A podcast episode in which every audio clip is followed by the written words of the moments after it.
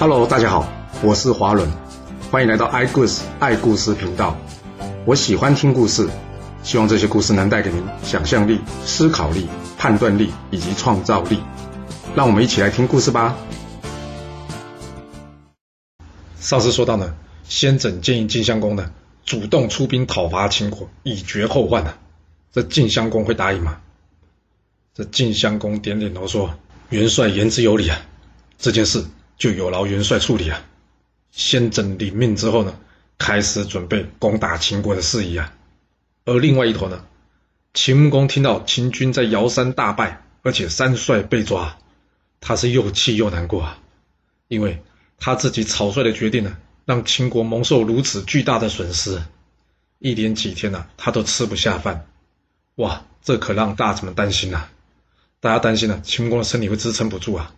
不过就在这个时候，突然有人回报：“报告主公，三帅回到秦国了。”一旁的大臣呢，马上有人向秦穆公建议啊：“这三人呢，丧失路过，依法当斩。”秦穆公听完了，斩钉截铁的回答说：“你说的什么话？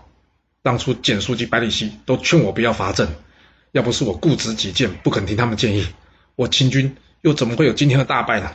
这三帅又怎么会被抓呢？这一切都是我自己的过错，不能怪罪这三人。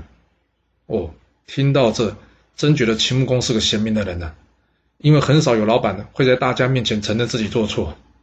秦穆公呢说完这话之后呢，他亲自穿着朴素的衣服呢，前往城外去迎接这三帅，之后依旧重用他们了。你想啊，这秦穆公为什么要穿素色的衣服？亲自出城迎接呢？第一，这毕竟还是打败仗嘛，穿的太华丽不合适啊。第二，亲自出城迎接，表示他对他们的重视。还有第三呢，要是让这三帅呢打败仗落魄逃回来的画面呢，让秦国的人民看到，这样他们三个人将来要怎么带兵呢？当然了，真正的原因可能还有很多了，但重点是呢，秦穆公不希望这场败仗呢对秦国的影响持续扩大。所以呢，他这做法呢，算是相当的明智了。那最高兴的人是谁啦？当然就是百里奚了。他没想到他的儿子竟然能死里逃生啊！接着，百里奚呢，也以年纪太大为理由，向秦穆公递出辞呈了。秦穆公很清楚了，百里奚跟简叔一样啊，对他自己固执己见呢，差点害死他们两个的孩子呢，感到心灰意冷，而产生了不如归去的想法。所以这秦穆公呢也没有多加挽留，他就批准了百里奚辞官退休了。百里奚退休之后呢，秦穆公改任命姚瑜以及这公孙支为左右庶长。秦国这边呢告了一个段落了，我们现在要回来继续说说晋国这边了。刚刚不是有说吗？先轸领命准备攻秦了，但就在这个时候，突然间有士兵来报告了，翟国翟国突然间率军攻打晋国了。晋襄公一听，大吃一惊啊！这怎么回事啊？我们跟翟国关系不是不错吗？怎么翟国突然间出兵攻打我晋国啊？先轸说：“主公啊，我猜应该是这翟国新上任的国君啊，白布虎，仗着自己功夫不错，故意来找麻烦的。”晋襄公说：“但但师出总要有名啊，他用什么理由来攻打我晋国呢？”先轸说：“哎呀，主公要找理由还不简单呐？他只要说呢。”之前他爸爸对你爸爸，也就是晋文公啊，非常的好。但是你爸爸上任之后呢，从来没给过翟国什么礼物，这分明是看不起翟国，忘恩负义。所以他要帮他爸爸出口气。你说这算不算出兵的理由啊？晋襄公说：“这样说是没错，不过我爸是因为忙于公事才忘了报师恩啊。他若有什么不满，大可以跟我说嘛。他今天突然间率兵来犯，就是我晋国的敌人呢。”嗯。我看还是得请元帅你代替我出征，去教训这家伙吧。在听到晋襄公的命令之后呢，先轸却一反常态的说：“主公，我之前当众对你吐口水是非常不礼貌的举动。一个没有礼貌的人，已经不再适合担任主帅了。还是请主公您罢免我的官职，对我进行处罚吧。至于攻打翟国一事，我禁军之中呢，有的是人才，主公可以任意选择一位呢，率军迎战即可。”这晋襄公以为先轸还在怪他呢，他跟先轸说：“哎，元帅，你这是什么话啊？你是因为忠心护国、情急之下才会有那天的举动嘛？要是我跟你计较这事，那以后还有谁会忠心为我晋国啊？你并没有对我不礼貌，听我一句话，这件事啊，你跟我都别放在心上。出兵对抗翟国这件事呢，还是要仰赖你去啊，你千万别推辞啊。先轸听到晋襄公这么说呢，他只好无奈的接下这工作了。离开时，先轸叹了一口气，喃喃自语的说：“唉，本来想要战死在对秦国的战争之中，没想到结果却是要死在对翟国的战事之中，这算是老天对我的惩罚了吧？”来到部队之后呢，先轸开始点兵点将，准备出征了。他问。这次对抗翟国，有谁愿意做先锋呢？这时，狼婶自告奋勇说：“元帅，我愿意担任这仗的先锋。”先轸一看，嗯，狼婶，他对这个没有礼貌的家伙没有什么好感，于是他对狼婶说：“你这小兵，不过是因为之前因缘际会让你杀了敌将，现在竟然还敢在这边嚷嚷想要争功，你当我晋国真的没有人了吗？”狼婶很不服气的说：“啊。”我愿意为国效力，元帅，你为什么要阻拦我啊？先轸说：“哼，想为国效力的人又不止你一个，你有什么本事啊？你真的以为你比在座的其他将军厉害吗？给我下去！”狼婶听到先轸这话呢，垂头丧气的离开军营了。才刚出军营呢，就遇到了好朋友啊，仙伯。仙伯一看到狼婶，有点惊讶的问他：“哎，那你怎么在这？元帅不是正在点兵，准备去对抗翟国吗？那你不用过去哦。”狼婶叹了口气说：“去啦，我想要争取当先锋，却被元帅给赶了出来。”接着，他把事情经过的始末呢，详详细细的向仙伯说了一遍。仙伯听完之后呢，非常生气的说：“先轸这个小气鬼，分明是嫉妒你的才能。走，我们去找人杀这家伙。”狼神一听到仙伯的话，他急忙对他说：“哎，不可以，不可以啊！我是因为勇猛了，才被主公提拔的。”若是我以下犯上，杀了先轸，就会变成个无义之人。那先轸今天将我赶出去，不就等于是赶走一位无义之人吗？这不是反让大家觉得先轸今天的决定是对的吗？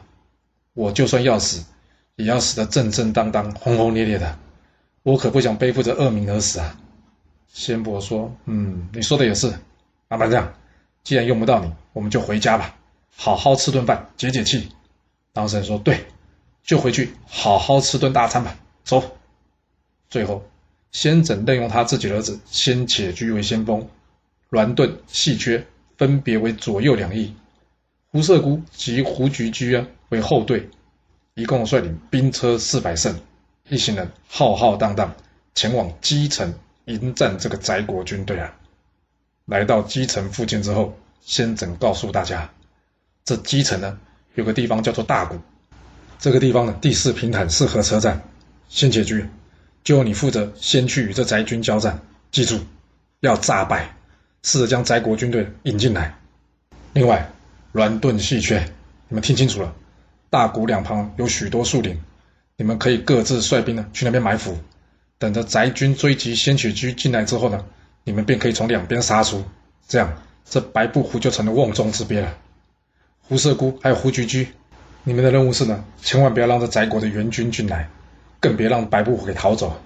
我要这白布虎呢，有命来，没命去，听到了吗？大家领命之后呢，各自去准备。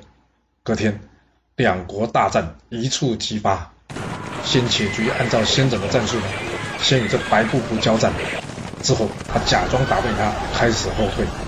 这白布虎还以为呢自己神勇无敌的击垮禁军呢，根本就不知道这是禁军的计策啊。所以，他率领翟军啊，深入这禁军的阵地。就在此时，突然间杀声四起啊！这细缺以及乱盾啊伏兵全数冲了出来。这时白布虎才知道，哎呀，中计了。不过白布虎的功夫的确厉害啊，他就这样左冲右突啊，杀了许多晋军啊。而这晋军一时之间呢，也拿不下他来。但所谓怎么样，猛虎难对猴群啊！更何况这晋军还不是猴群呢。这白布胡发现了，他所带领的几百个骑兵啊，已经一一倒下了。他知道再这样战下去呢，他自己会有危险，所以呢，他找了个机会想要杀出重围。哦，这白布胡还真的是非常神勇啊！想不到这晋军竟然阻止不了他，他就像出入无人之境一样，撤回到这大谷的谷口。正当这白布虎他快马加鞭啊，想要赶紧离开这谷口的时候啊，突然之间。冷不防后面咻一箭射出啊，而这箭呢正中他的脑袋，将他一箭给射下马来。这射箭的人呢，正是晋国的将军细缺。细缺赶上来一看，嗯，白布虎已经死了。他割下了他的首级，拿回去向先轸领功。这细缺射死白不胡的消息呢，很快的呢传回大营。先轸开心的说：“哎呀，真是天佑我晋国啊！”说完，他走回去营帐之内，在桌上留了一封信，之后就离开了。虽然说这战争可以说是胜负已定了，但是还没打完呢。因为翟国的另外一支军队是由白不胡的弟弟白吞所率领的，由于他并不知道他哥哥已经战死了，所以还准备上前去接应被包围在谷中的哥哥呢。而这时候呢，有士兵报告：“报告将军啊，旁边有一辆车单车前来啊！”白吞想：“嗯，这是晋国想要引诱我的军队吗？诶，可是怎么会只有一辆车呢？”但眼看这个人呢，驾车朝自己冲了过来，这时候他也管不了这么多了。他赶紧呢，拔出刀子，准备应战。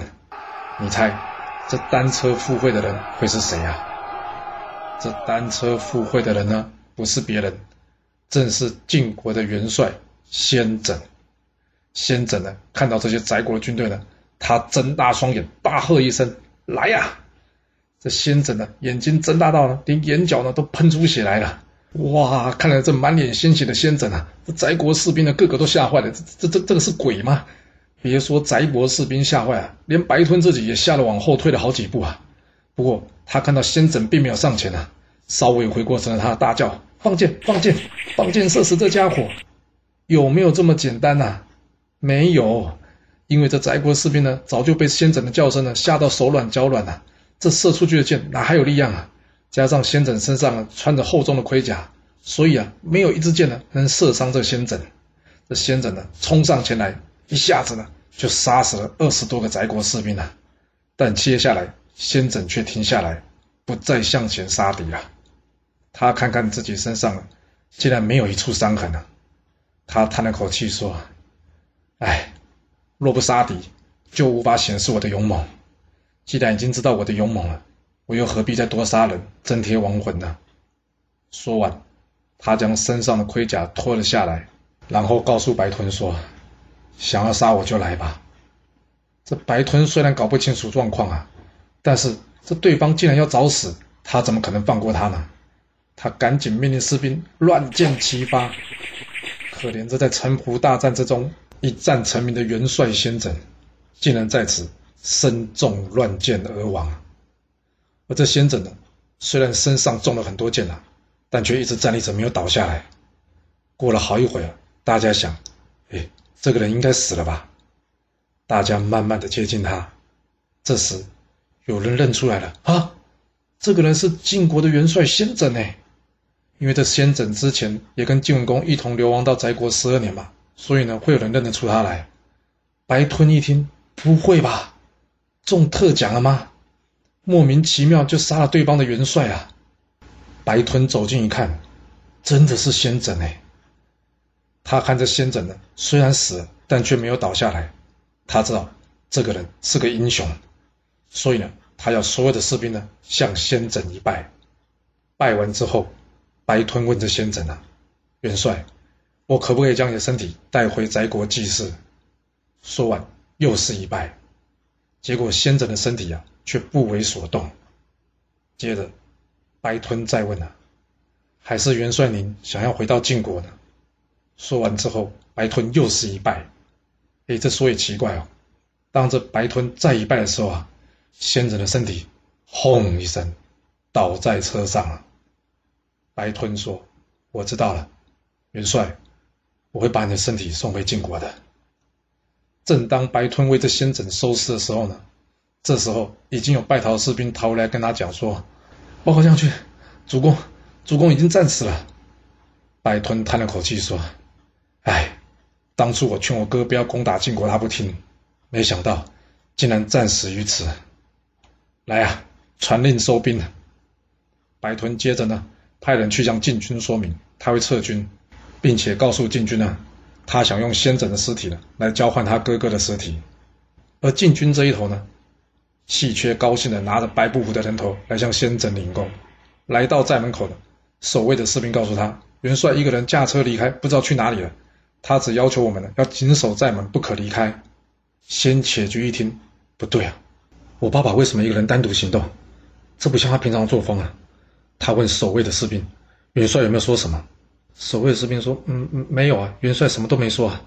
先且居赶紧冲进营帐，果然桌上有一封信。他赶紧冲上前去呢，把这信拿起来看。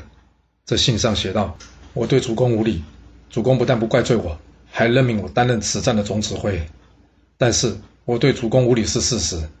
虽然我们战胜了，不过也正因为我们战胜了，那我回去要接受主公的赏赐吗？若接受，则是臣子无礼，还能得到奖赏；若不接受，又会有问题。不论赏或不赏。”主公都会面临赏罚不明的困扰。为了解决主公的问题，我决定借翟国士兵的手送我自己一程，免得主公为难了。我的儿子先且居是个帅才，若是主公您不嫌弃，可以用我的儿子来接替我的工作。臣先轸临死冒昧，希望主公见谅。先且居看到这，手上的信不自觉地掉了下来。他跟大家说：“我父亲已经战死了。”说完之后，便放声大哭。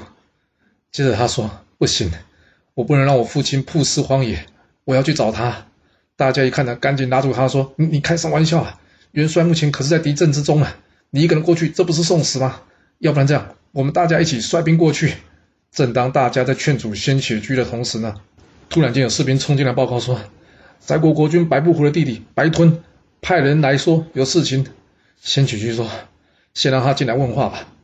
这白吞派来的人呢，将白吞想要将先轸的尸体与他哥哥尸体交换的事呢，告诉了先且居。先且居一听，他确定他自己父亲已经战死了，当场痛哭到无法自己。一旁的将军呢，跟着报信人说，回去告诉你们家将军白吞吧，我们答应他的请求，明天就进行交换吧。隔天，双方各自来到阵前。这先且居呢，担心翟国死诈，所以他依旧请着细缺鸾盾在左右埋伏，并且请着胡色姑与胡菊居呢在中军准备接应。先且居一人独自上前迎接他父亲的尸体啊。由于这白吞呢非常尊敬的先轸，所以呢他在送回先轸尸体之前呢。特地请人将先轸的尸体呢，好好的整理了一下，拿掉他身上的剑，擦掉污血，换上干净的衣服等等。他将这尸体呢，用车子载好，叫人送过去给这先且居。先且居收下之后呢，他则是叫人拿了一颗人头交给这白吞。白吞一看呢，他大骂说：“你竟鬼太欺负人了吧！我送给你们的是一副完好干净的尸体。”你们竟然随随便便给我一个血淋淋的头颅，连个全尸都没有，这什么意思啊？先且居冷冷的回答白吞说：“你哥暂时在大谷，那里有那么多尸体，我们哪有时间去找啊？你想要全尸，你可以自己过去找。”白吞听到这话呢，他实在气不过，他抡起着手中大斧，大喝一声，直冲着先遣军而来。那这一旁呢，翟军一看到哦，主将出击啊！也都全部一涌而上。而此时呢，晋军左右埋伏的这细缺跟栾盾，一看哦，翟军怎么突然间攻上来了？所以怎么样？他们全部冲了上来。双方呢，立即陷入了一场混战。但不管怎么说了，晋军先有准备，而且数量上呢占有优势，所以这白吞呢，很快就落于下风。白吞眼看不妙，赶紧回身逃走。这跑的慢的翟军呢，便成为晋军的刀下亡魂呐，死伤无数啊。白吞一面跑啊。但此时呢，后面却有个将军呢，怎么样？紧追不舍，一直追着他。白吞想说：糟糕，甩不掉这家伙，难道要与他一战吗？白吞呢，将这马的一掉头，仔细一看，哎，这将军有点面熟哎。他大声喊道：“来将可是胡色姑啊！”胡色姑一听，停了下来，回答说：“正是我啊。”白吞接着说：“胡兄别来无恙吧？”胡色姑则是回答他说：“你还是赶紧下马投降吧。”白吞接着说了：“胡兄，你在翟国十二年时，我们的交情一直不错啊。你今天能放我一马，让我离开这吗？”胡射姑一听，嗯，是啊，在翟国的十二年，白吞一直很照顾他。他想了又想，之后，他长叹了一句：“嗯，好了，白兄，你快走吧，有多远走多远，不要再来进犯我晋国了，要不然下次你我再见面，便是生死相拼，我不会再讲情面了。”白吞谢过这胡蛇姑之后呢，立即翻身呢，快马加鞭离开。就这样，翟晋大战在此落幕。晋军虽然获胜。但是大家却开心不起来。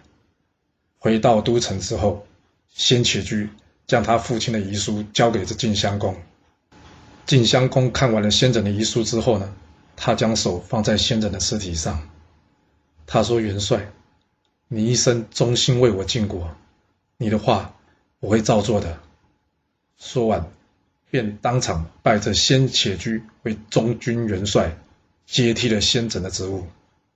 而这先轸呢，原先睁大了双眼，终于在此时慢慢的合上了。接着，晋襄公奖赏此战所功细缺，也就是之前呢想要烧死晋文公那个奸臣细锐的儿子。同时，虚臣也因为当初无私推荐细缺呢，获得奖赏。当然，其他有功将士也都一一封赏。这些举动让大家觉得呢，这主公啊，不但能不念旧恶，更能赏罚分明。颇有他爸爸晋文公的风范呐，但事情就这样结束了吗？所谓一波未平，一波又起啊！正当晋国与秦国、翟国交战的同时，这原先已经投靠晋国的蔡、许两个小国，又背叛晋国，改投靠楚国了。晋襄公怎么能忍受这些小国的反复呢？